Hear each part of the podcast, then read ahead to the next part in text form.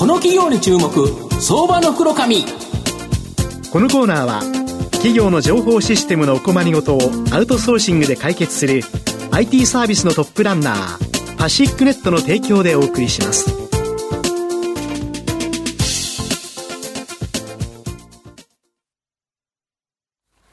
ここからは相場の福の神こと藤本信之さんとともにお送りします。藤本さん、こんにちは。毎度、相場の福の神こと藤本でございます。よろしくお願いいたします。日経平均800円高の中、東証グロス250、大して上がってないと いう形なんですけど、ここからですね、やはり大きく成長するグロース企業をごご紹介したいというふうに思います。今日ご紹介させていただきますのが、証券コード3418、東証グロース上場、バルニバービ代表取締役会長の佐藤博久さんにお越しいただいています。佐藤会長、よろしくお願いします。よろしくお願いします。よろしくお願いいたします。バルニバービは東証グロースに上場しており、現在株価が1243円、1単位12万円少しで買えます。大阪市西区南堀江にですね、本社がある、食から始まる日本総再生。つまり、多くの人々が楽しく豊かに暮らせる世界を創造することが経営理念の食と不動産、この融合をですね、追求する、探求する企業になります。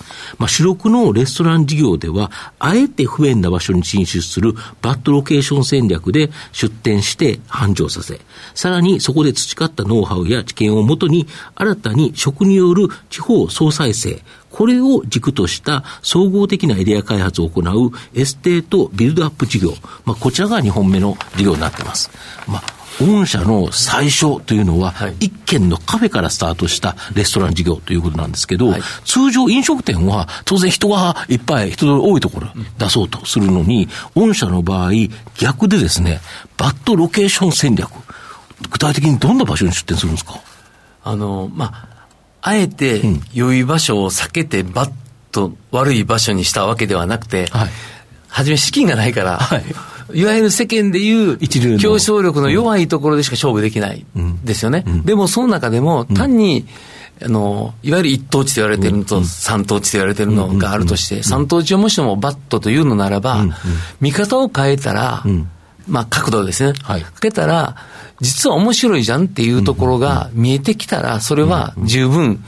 僕たちの力によってグッドに変えれる、うんうん、本当にバッドのバッドってどうしようもないと思うんですよ。まあ確かに。でも、うん、あの、世間一般には良くないと思われているけれども、我々の視点から見たら、面白いんじゃないのっていうのを、バットロケーションと僕たちは名付けていますね。なるほど。ちなみにあの、あの、隅田川沿いの、あの、蔵前。はい、で、倉庫兼事務所だったビルを、御社が食の複合施設に変えたことで、その蔵前がニューヨークのブルックリン、雰囲気に似てるから、うんうん、東京のブリックリンと呼ばれるようになった、うん。はい、やっぱこれ変わりましたよね。まあぶっちゃけてね、うん、僕、蔵前で物件見つけた時も、はい、本当はスカイツリーの下ぐらい探したんですよ。はいはいはい。2000年、8年、9年かな、はいはい、ぐらいに。はい、ほんで、押し上げのあたり見てたんですけど、はい、その時ってね、スカイツリーがすごいことになるという期待感が、うん、むしろ人々を貸さなかったんです。うん、はい。もっと値段が上がるだろうと。なるほど、なるほど、で、どこ行ってもね、断られたりすし、と思って、とぼとぼと橋を渡って、はいはい、あの、川の逆側行ったら、はい、パッと見たら、あの辺にスカイツリーできんねんなと。うんうんえ？としたらこれスカイツリーを見るのは川渡ってからええんじゃん？とか思い出して、川越にで、あの辺を歩き倒したんですね。はい、でも全く人は歩いてないし、うん、なんか問屋街みたいな。そうなんですおお餅屋さん多いんですよね。はいはいはい、で、あの、実際、蔵前って考えてんけどどう思うってみんなにインタビューして、まあ、10人中10人が何それ、うんうん、えっ、ー、と、国技館、いや、それって、それ昔々。数十年前にし てんねんけど、今両国やねんっていう。そんな感じだったんですよ。うん、本当に夜なら一人も歩いてない。うん、実際僕たちのエリアは、えー、消防署、税務署、幼稚園、教会、えー、東京電力のなんかは、変電所みたいな、もうおよそ夕方5時過ぎたら 歩かないと。思うんですよね。でもそこだったんですけど、そこが本当に賑わうようになったのは、まあ、僕らが全てではないですが、少なくともトリガーはあれだったんだろうなというのは、明確にいや、意識してますね。なるほど。で、新たに食による地方総再生。はい、まあ、これを軸とした総合的なエリア開発、創生じゃなくて総再生なんですよね。うん、そこが大事かなと思ってて、うん、創生って言うと、うん、地方に何もなかったのを今からクリエーションするみたいな感じじゃないですか？じゃあ、ではなくて、いいことあるんですよね、いっぱい。地方にもうとんでもない奥行きがあって、歴史があって、そこに文化があるのに、それを創生しますみたいな、そんな失礼な言い方ないよねと。今はたまたま人口減とか高齢化とか、いろんな面で自信を失ったり、力を失って、ちょっと衰退しているように見えるけれども、掘り起こすことによって再生する。まあ、現に我々淡路島で再生させてきたもう自負はあるんですけど、うん、まあ、そういう意味で超総再生と名付けてるんですけど。淡路島のところは、一軒のイタリアンレストランから始まって、うん、今めちゃめちゃいろんなもの入るんですよね。あの、一つのエリアだけで今、17業態やってるんですけど、はい、飲食のみならず。はい、ホテルとか。はい。うん、あの、エリア売上が、え今年の1月で、はいいわゆる12が、12ヶ月合計で、はいはい、えー、10億を超えたんで。一箇所で？そうですね。だから、やっと、一つのマーケットには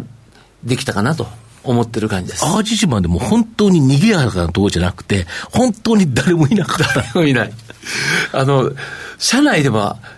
とうとう佐藤来たかと、うん、頭おかしくなりよったなみたいなぐらいの話でした。なるほど。実際のところ、まあ当然電車はないわけですね、うん、淡路島は。うん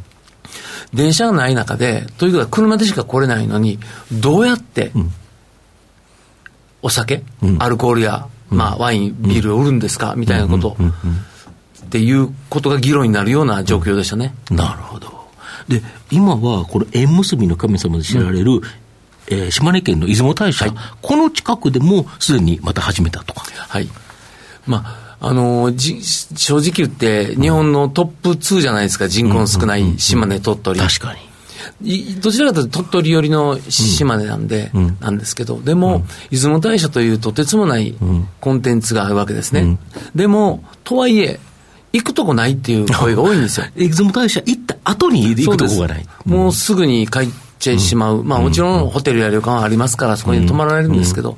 じゃあもっと出雲の新しい魅力度っていうので、僕たちはあの日本海側で、しかもちょっと角度がついてね、西、夕日がど正面に撮れるんですね。そこに、えっと、昨年、えゴールデンウィークにオープンして、もう、ホテルの稼働率は、今現在、2月という、まあまあ一番悲惨な時も含めて、実際、80%ぐらい回ってるんじゃないですか。やっぱ御社の場合、アーチもそうですけど、夕日が綺麗ですよね。そうなんですよね。夕日って作れないですもんね。そうなんですよ。うん、夕日はどんな富豪にも買えないし、うん、あのなんていうかな、朝日だとね、うんうん、みんなまだ寝てはる時間多いじゃないですか。で、そんなにご飯食べようとか、なんか向こうとか、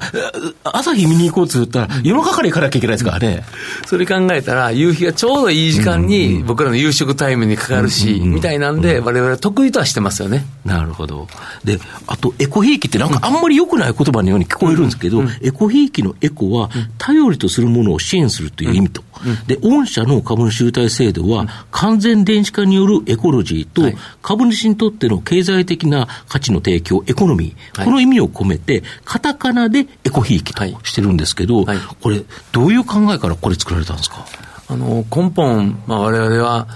いっぱいのコーヒーを売って、生計を立ってる会社ですから、そのコーヒーを、あるいはお菓子や食事を食べて美味しいなと思ってくださる方に株を持ってもらえるのが一番じゃないかと。なるほど。つまり、お客さんであり、株主でもあるっていうのっていうのが理想的で、それによって反映することによって、当然我々の収益性が上がり、株価に反映される、えー、お客さんにも還元できるみたいな、なんか一体化できるような仕組みがいいなというのがベースにあった上で、いろいろと、まあ、この上場移行まで約10年弱ですね、9年ぐらいかな、経ってるんですけど、いろいろ模索してきた結果の今、形ですね。今だから100株で3000円なんですけど、まあこういうのは多いと思うんですけど、うん、200株で6000円、300株で9000円と、うん、で、1000株まで3万円になると、はい、ここまできれいに上がっていくんですよね。だから率が一緒であるっていうのは、非常にこれ、いいですよね。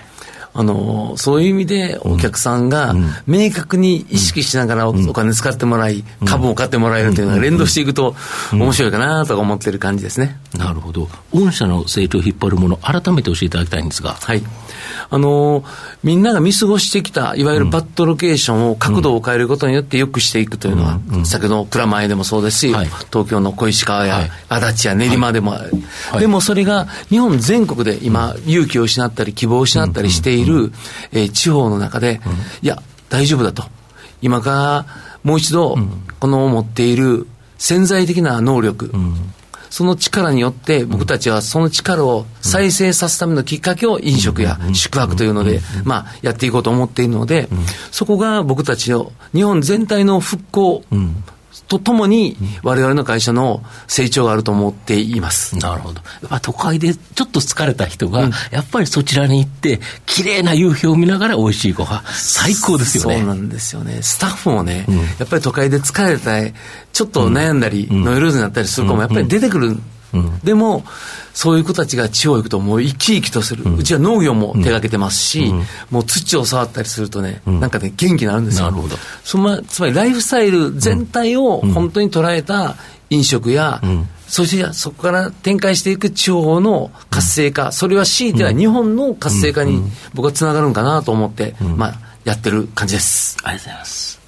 まあ、最後まとめさせていただきますと、バルニバービは単なる外食企業ではなく、食と不動産、この融合を追探求する企業になります。食による、えー、地方再地方総再生、はい、これを軸とした総合的なエリア開発を行うエステートビルドアップ事業では、実際に地方に年間数十万人の人の流れ、はい、人流を作り出し、街を作っています。都会で疲れた人々人々を地方で癒して元気にしてくれる企業だと思います。エコひいきとした株主優待制度も非常に魅力的だと思いますので、じっくりと中長期投資で応援したい相場の福の神のこの企業に注目銘柄になります。ありがとうございます。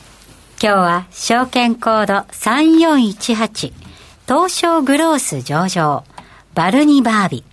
代表取締役会長の佐藤博久さんにお越しいただきました。佐藤さんありがとうございました。どうもありがとうございました。藤本さん今日もありがとうございました。どうもありがとうございました。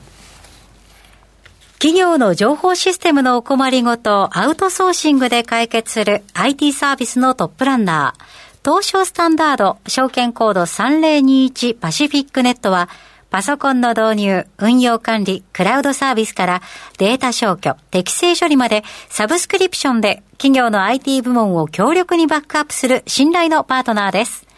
取引実績1万5000社以上、東証スタンダード、証券コード3021パシフィックネットにご注目ください。この企業に注目、相場の黒髪。このコーナーは企業の情報システムのお困りごとをアウトソーシングで解決する IT サービスのトップランナーパシックネットの提供でお送りしました。